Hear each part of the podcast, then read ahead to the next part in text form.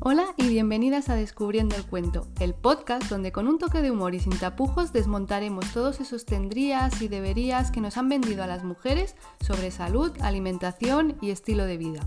Yo soy Bea Rueda, enfermera y dietista, y estaré encantada de que me acompañes en este espacio, donde exploraremos los temas más relevantes sobre alimentación y salud femenina.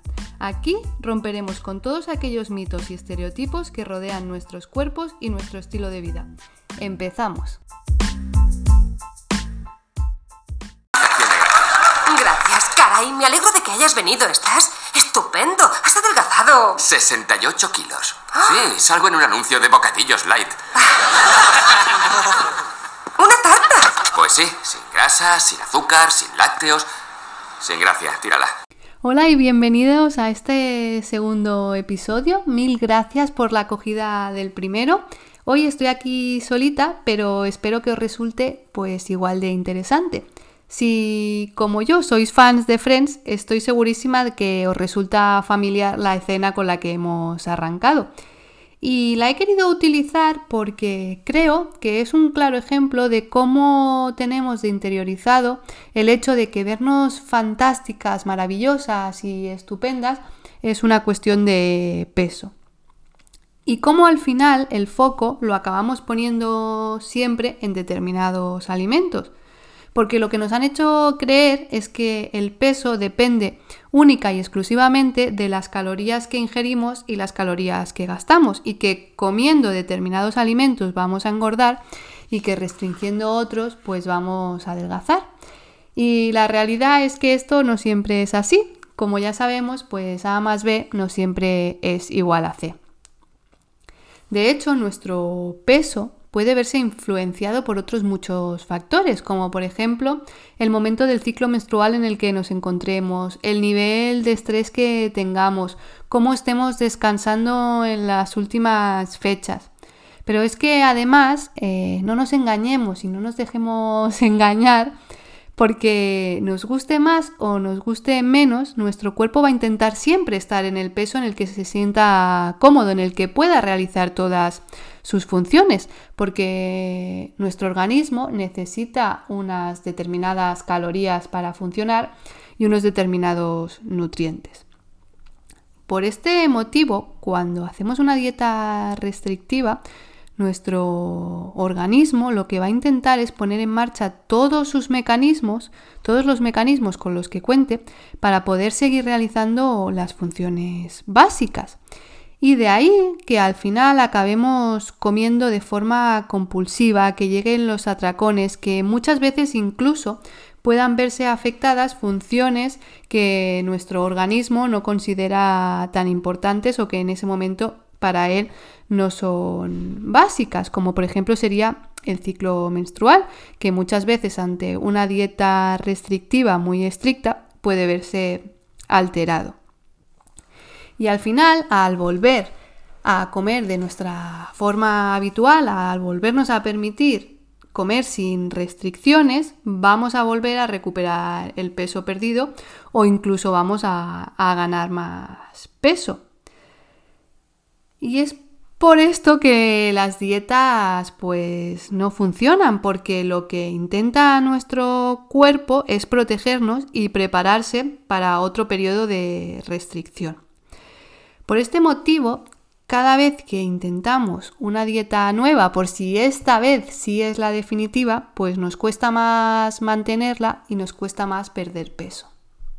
Hoy vengo yo aquí a solucionarte la Semana Santa. Te voy a enseñar a hacer estas torrijas fit, bajas en calorías, 100% real, no fake. De verdad, te juro que parecen de las otras, de las de gordo. Claro que sí, corazón, que nuestra mayor preocupación ahora mismo son las torrijas. Y por supuestísimo que las únicas personas que comen torrijas pues son las personas gordas. Bueno, ahora fuera de bromas, pero es que me parece que esto de las recetas fit y saludables se nos está yendo un poco de las manos porque creo que al final lo único que acabamos consiguiendo con todo esto es tener una relación pues bastante poco saludable con la comida. Pero es que al final, pues el tema del peso no solo es cuestión del número que aparece en la báscula, lo que al final queremos conseguir es un determinado cuerpo. Y es que como decía Julia la semana pasada, pues lo que hemos aprendido es a tener miedo a engordar. Porque los comentarios sin gracia de este personaje que nos enseña a hacer torrijas son solo un reflejo de lo que muchas veces como sociedad pues tenemos interiorizado.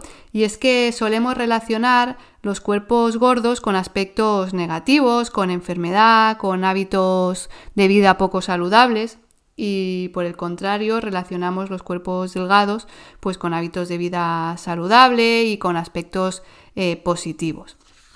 Y al final pues sabemos que esto no es así porque evidentemente eh, habrá personas gordas con salud y con hábitos de vida saludable, lo mismo que habrá personas delgadas con hábitos poco saludables o con enfermedad y viceversa. Y es que el peso de una persona no nos da ninguna información. Pero al final, pues lo que nos han enseñado es que debemos demostrar que sí somos válidas y muchas veces nos han hecho creer que eso pasa y es posible solo teniendo un determinado tipo de cuerpo.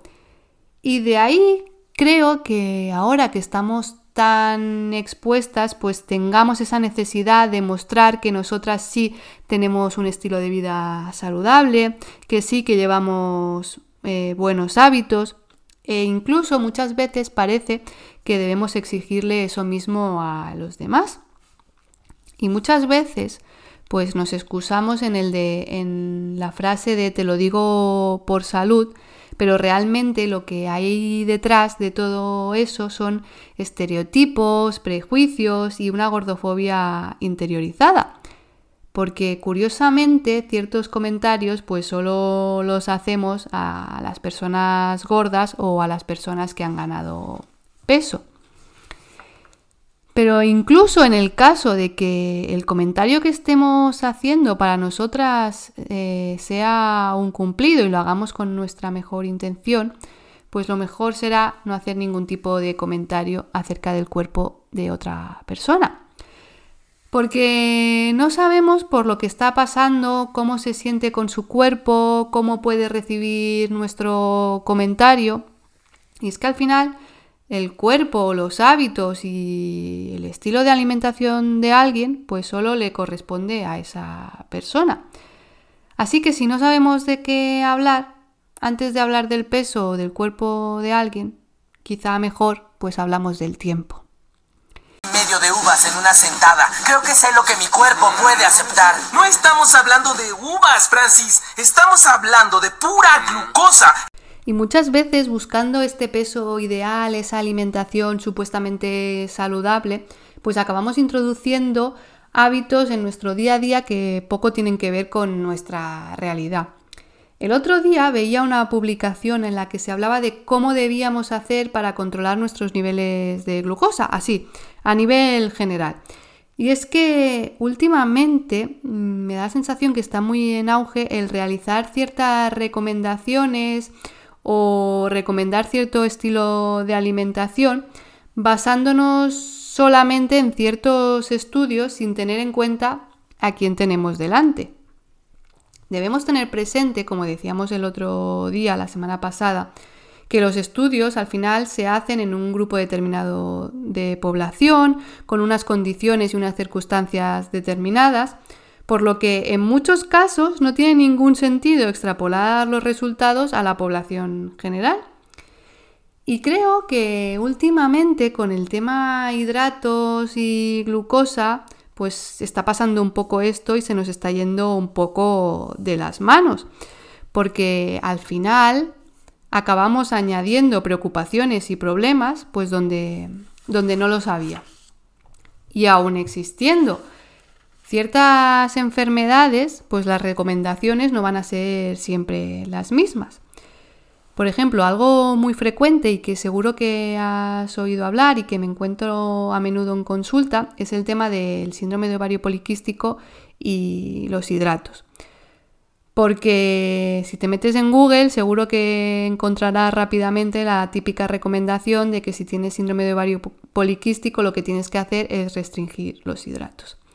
Y es que hay ciertos estudios que nos dicen que, mm, que restringir los hidratos en estos casos va a mejorar los síntomas. Pero aquí pues hay muchos peros y muchos dependes. Porque en estos casos se refiere a que al haber una resistencia a la insulina podemos mejorar mm, ciertos parámetros y por tanto van a mejorar los síntomas.